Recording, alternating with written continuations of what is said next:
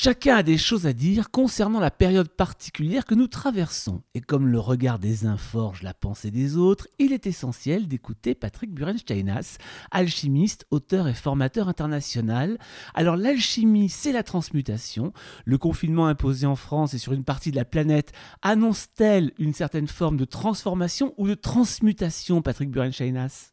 Pour moi, c'est évidemment une transmutation. Si c'est une transformation, ça sert à rien. Une transformation étant prendre une forme pour faire une autre forme. Là, la transmutation, c'est de prendre la forme et de la faire disparaître. Donc, c'est-à-dire perdre de l'épaisseur, de la densité, sortir de la prison. Donc, euh, pour moi, ça peut être une période extrêmement intéressante, surtout le fait qu'elle soit mondiale. C'est-à-dire qu'on peut tous ensemble sortir de la prison. Alors le problème aujourd'hui qu'on a, c'est qu'on est sorti de la prison et on frappe à la porte en espérant qu'on nous laisse rentrer. Et je pense pas que ce soit une bonne idée. C'est l'occasion, la première fois peut-être pour l'humanité, d'avoir un monde nouveau. Ou en tout cas un nouveau monde. Alors on a eu un peu l'impression de ce nouveau monde lors du premier confinement. En tout cas, il y avait pas mal de choses qui avaient l'air de se mettre en place la sortie de confinement a un petit peu euh, fait chuter tout ça. En tout cas, on a vu des comportements qui étaient finalement comme d'habitude. Ce serait quoi un nouveau monde, une transmutation aujourd'hui? Il faudrait quoi pour qu'elle fonctionne? Ben, Je pense que c'est un changement total de cap, c'est-à-dire un changement de paradigme de la société. La question qu'on doit se poser aujourd'hui, c'est quoi une société, à quoi ça sert, comment ça fonctionne? Et en quoi on est bien dans une société? À la fois au sens civil, c'est-à-dire individuellement, Ensuite, au sens euh, des entreprises, aujourd'hui, c'est quoi une entreprise finalement? À quoi ça sert? Est-ce qu'aujourd'hui, euh, on, on, voit, un, la centralisation et deux, le profit à outrance, que ça marche pas? Donc peut-être que ça nous donne euh, l'occasion de réfléchir sur autre chose, c'est-à-dire la décentralisation, la répartition des ressources, donc une société beaucoup plus humaniste, une société tournée vers l'homme et non pas tournée sur le profit à outrance. Ça veut dire que le, il faudrait changer par exemple le regard euh, sur le pouvoir ou le rapport au pouvoir? Plus que le regard, je veux dire, euh, c'est pas, c'est le, le pouvoir n'a aucun intérêt en tant que tel. Ça flatte juste notre ego. L'idée, c'est vous, vous, pouvez constater quand même qu'il n'y a pas un parti politique qui parle du bonheur. Il n'y en a pas un. C'est-à-dire que quand même, il faut être fou pour vivre dans un monde, dans une société où on est malheureux. Alors après, il faudrait évidemment dire c'est quoi la définition du bonheur et en quoi ça touche tout le monde. Mais l'idée, c'est vraiment de dire, s'il y a des hommes politiques aujourd'hui, s'il y a des gens qui tiennent les rênes, c'est parce qu'on leur a donné. Et ils doivent nous représenter et pas représenter leur propre profit. Donc à partir de ce moment-là, on manque aujourd'hui de choses qui nous rassemblent. On nous parle que de choses qui nous fractionnent. Et on est dans le fractionnement ultime, là. On est dans le fractionnement de l'homme vis-à-vis de l'homme. On a été en cours déjà en marche avec l'homme vis-à-vis de la femme, où on a des tas de mouvements qui disent l'homme est l'ennemi de la femme, alors que ça se peut pas dans une société quand euh, un sexe est l'ennemi de l'autre, c'est la disparition forcée de cette société. Donc revenir aujourd'hui, je pense que c'est la, la, vraie question, c'est qu'est-ce qui nous rassemble au lieu de qu'est-ce qui nous fractionne? Et euh, moi, je parle, je suis un alchimiste, donc euh, celle sous Mercure, donc l'esprit, la manière de faire fonctionner les choses et la réalisation. Donc ça commence par un spiritus, c'est-à-dire qu'on est dans un monde de colle, on est dans un monde de matière, on est dans un monde dense. Donc il existe un dissolvant universel, c'est ce que cherche l'alchimiste, qui est l'esprit, qui est le spiritus. Je parle pas de religion, hein. Mm-hmm. je parle de spiritus. Et ce dissolvant universel, c'est soit, c'est ça qu'on doit intégrer dans le monde. Pour vous donner un exemple, c'est quoi ce dissolvant universel? C'est quand vous mangez un fruit dans l'arbre, il est bien meilleur que le même en barquette. C'est quoi la différence entre les deux? Ben, La différence, c'est le spiritus. Ça veut dire que cette nourriture contient son propre dissolvant.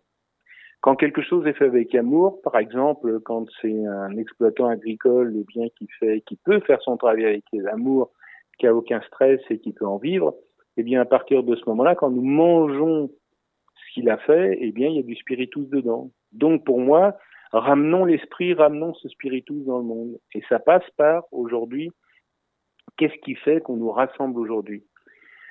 Est-ce qu'aujourd'hui, euh, je fais pas de nationalisme, hein, je n'appartiens pas à un parti politique, encore moins à Front National, mais qu'est-ce qui fait aujourd'hui qu'on se sent français?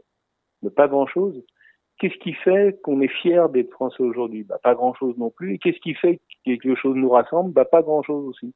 Donc la première question, c'est peut-être de travailler sur qu'est-ce qui nous rassemble, sans que ce soit de taper sur nos voisins, c'est-à-dire que ce soit une guerre, que ce soit une dictature, mais qu'est-ce qui fait qu'on serait heureux et qu'on serait fier de vivre sur un territoire? Je pense que ça commence comme ça.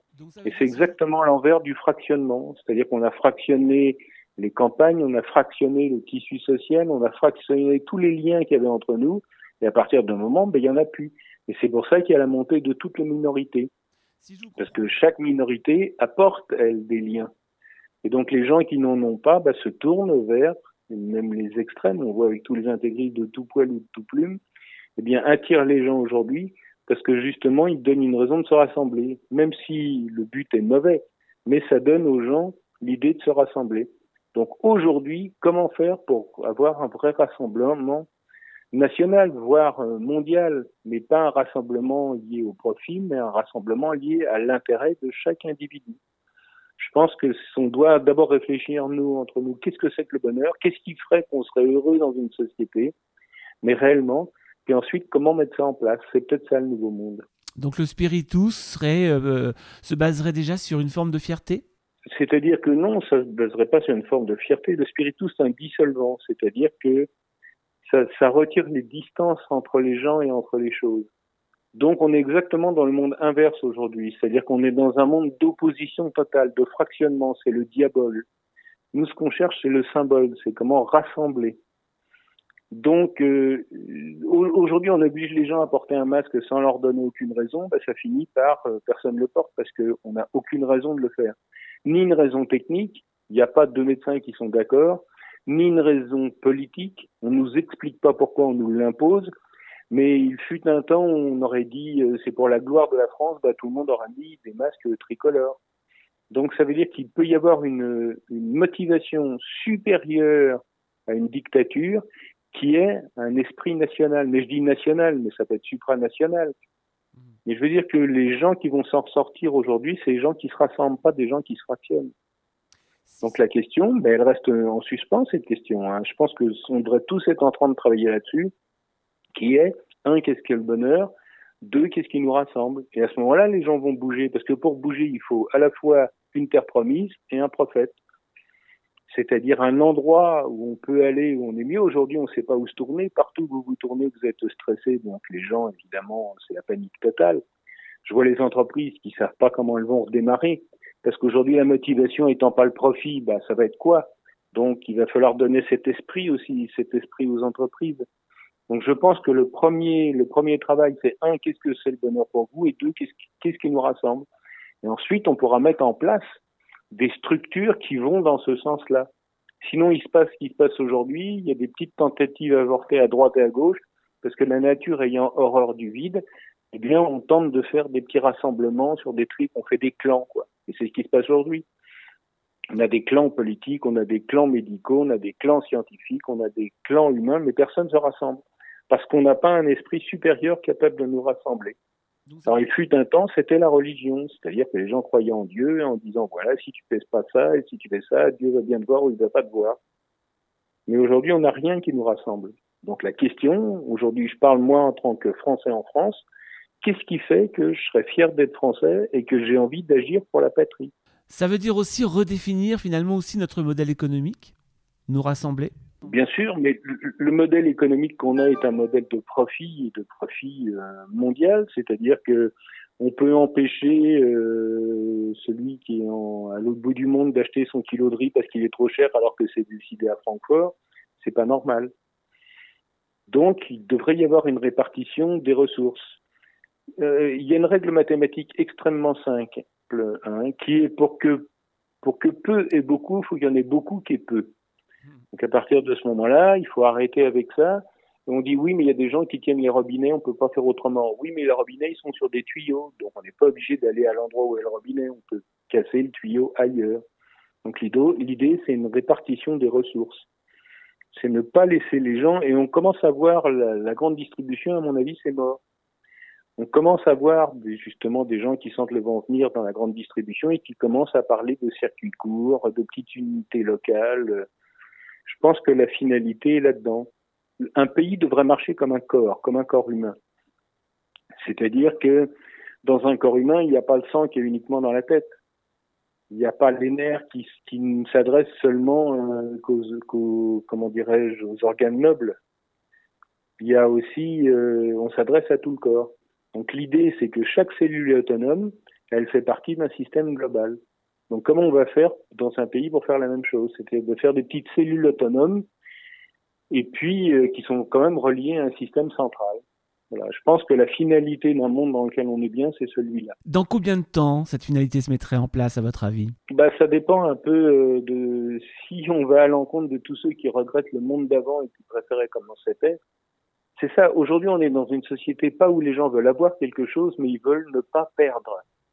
Donc c'est là le problème. On va pas vers un monde nouveau, là, on espère l'ancien.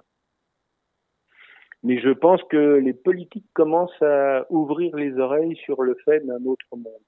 Parce qu'on s'est rendu compte qu'on allait dans le mur avec celui-là. Et les entreprises aussi. Il se trouve que je fais du conseil aux entreprises et que euh, le message que je commence à leur donner, qui est celui-là, faites des petites unités locales euh, qui sont reliées à un système central, tournez ce que vous faites, euh, les ressources, partagez les ressources de tout centraliser, ça commence à être entendu.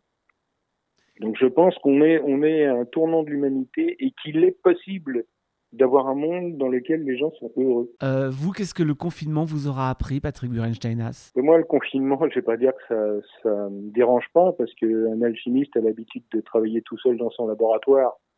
Donc, euh, seulement la, chose que qui est difficile, c'est la contrainte, et c'est ne pas pouvoir se déplacer. Moi, je suis un grand voyageur, donc c'est des choses qui me manquent un peu.